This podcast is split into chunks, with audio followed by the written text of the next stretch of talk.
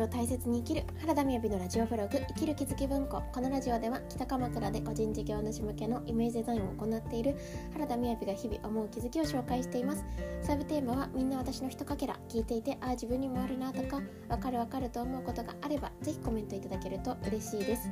はい今日のタイトルはえ、自分が一番やりたいことから逃げないことというタイトルでお話ししたいと思います。まずはじめに12分近況報告ですがえーと、今日はですね村本彩さん、えー、ナチュラルブランディングというところの、えー、実践カレッジを私は受講していたんですけれどもそのナチュラルブランディングの村本彩さんが出版されたブランディングで全部うまくいくという3月8日かなに出版された本の出版記念イベントに行ってきました。で初めてあのあやさんに対面でお会いできていやもう本当にですね私副業を始めておよそ4年になりますけれどその4年前ぐらいからですねあのあやさんのことをこう発信とか見せていただいてあなんかこの方みたいになってこうブランディングができたらいいなって思っていた方だったのですごく嬉しい日だったなと思います。あの3月31日でですね 一体いけるんだろうかって思ったんですけれど本当にあの本当にお客さんにも何て言うんですかねありがとうと思いながらこの時間をいただいて行かせていただいていましたでえーとですねまあそれが近況報告なんですけれども今日ですね 今日その、えー、にあの東京東京に行ったんですね。東京に行った後帰ってきてでね北鎌倉に泊まれば私の家なんですけれどそこから1個ですね先に行って途中で決めたんですよ。2駅前ぐらいで鎌倉まで行っちゃおう海まで行っちゃおうって思ったんですね。でシンプルに言うと海が見たかったんです。で夜6時ぐらいでもう日も暮れるようなところだったんですけれど鎌倉の駅に降りてバスに乗ってそのまま海に行って海に足をつけてきましたね。いや本当あの自然がたくさんある地域っていいなと思いました。でなんでその海に行っていたのかっていうとあの最近お仕事させていただきながらですねすごくこう、自分の今これからこういうことをやこここをあのこ私がこのような形で仕事をしていきたいっていうことを出せるような準備をしているところなんですね。でそれにあたってなんかこうもしかしたら私っていう人だけじゃなくってもあのお力になれる場合があればあのその方のところでお仕事を依頼いただいた方が成果が出るかもしれないと感じた方はそのご案内もさせていただいていてで私のお仕事を少しの減らさせていただいているような今その状況だったんですね。でその過程でえーと、ということはですよ今度は自分がこんなことやっていきたいなっていうことを、あの出していくわけですけれども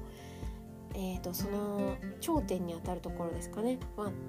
あの最終的な表現で頂点に出るとは限らないですけれど自分の内面でこれを一番上に掲げていくっていうところに抵抗があってずっとなんかこうもごもごしていたんですよね。であの今回痛感したのはやっぱ自分の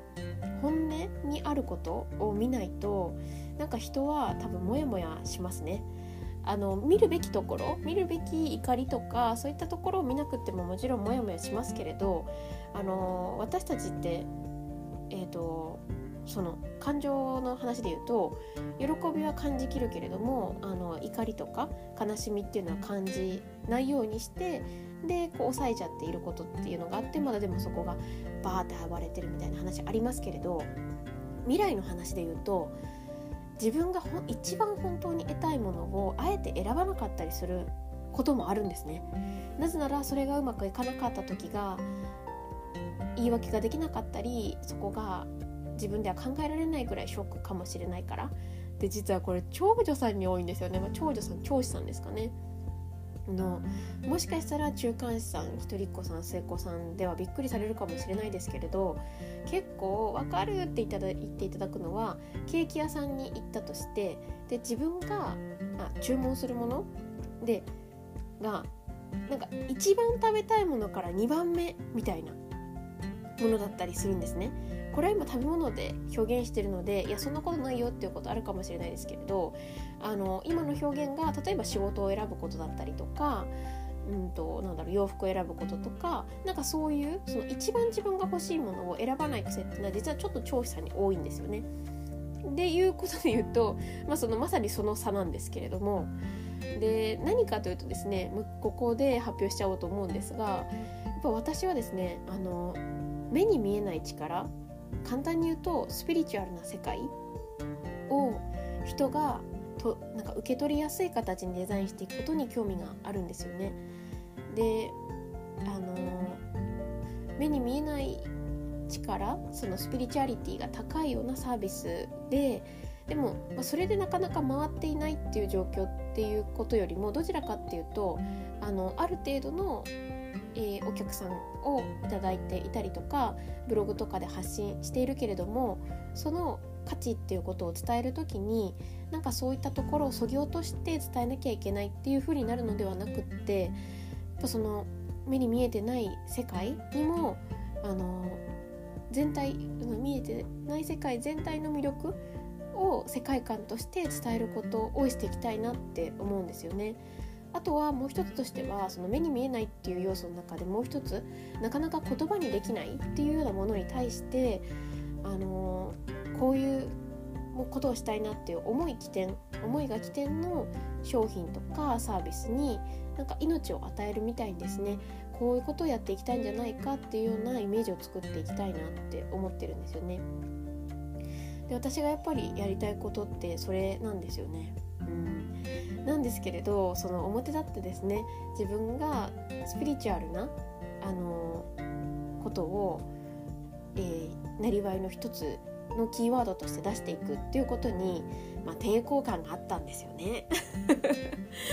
でもでもですねなんとなくですけれど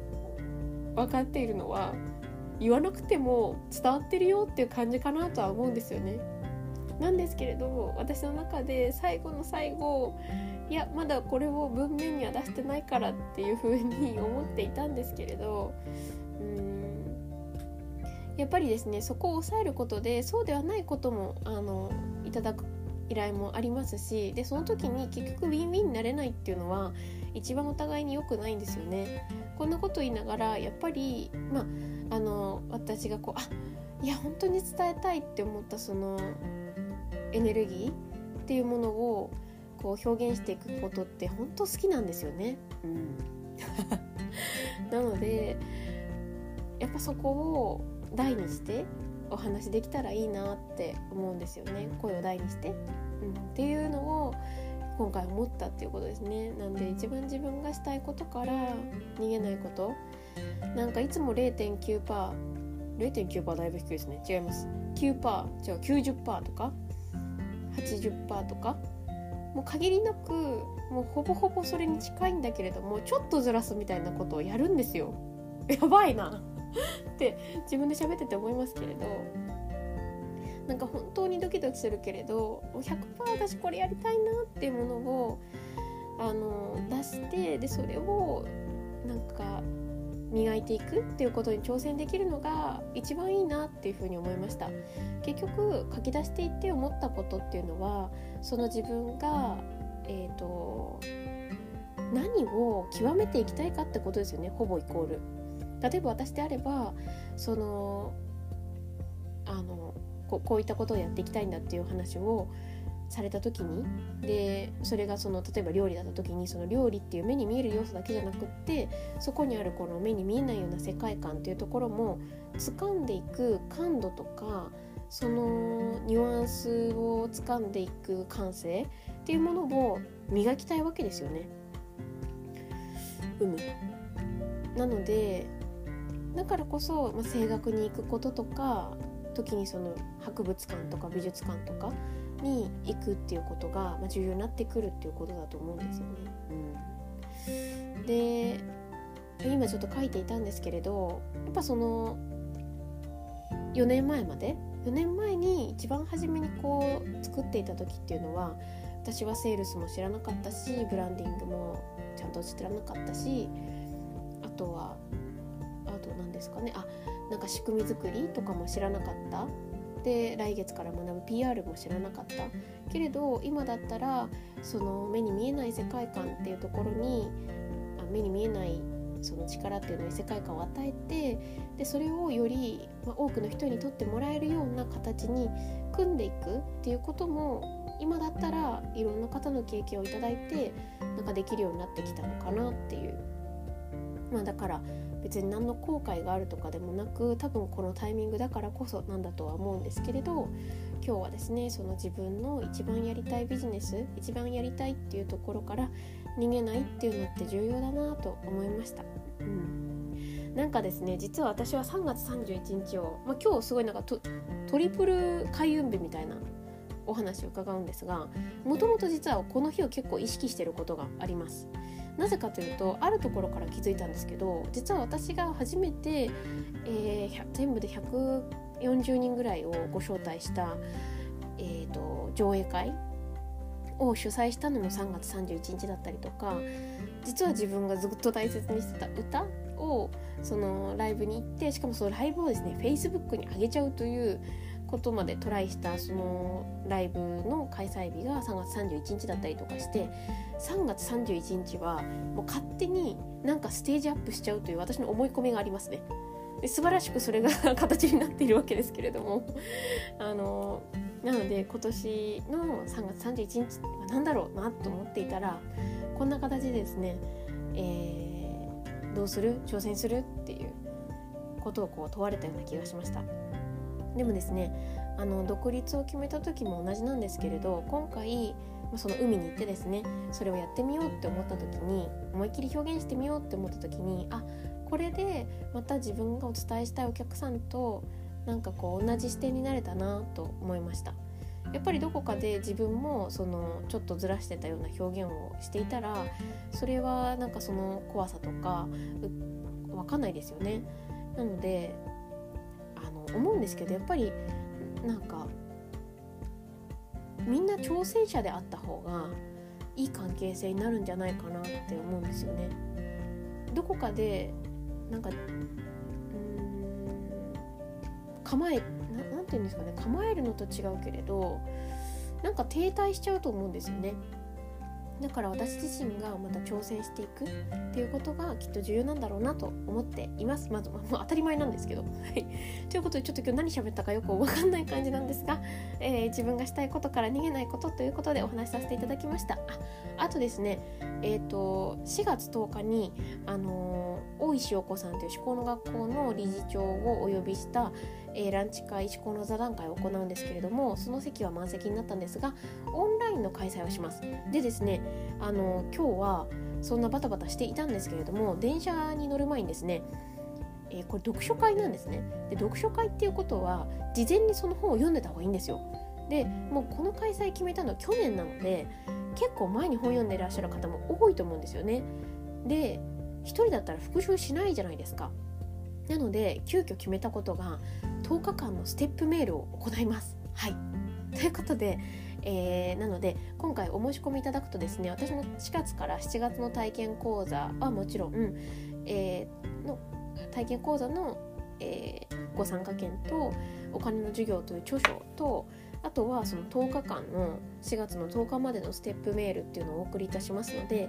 いや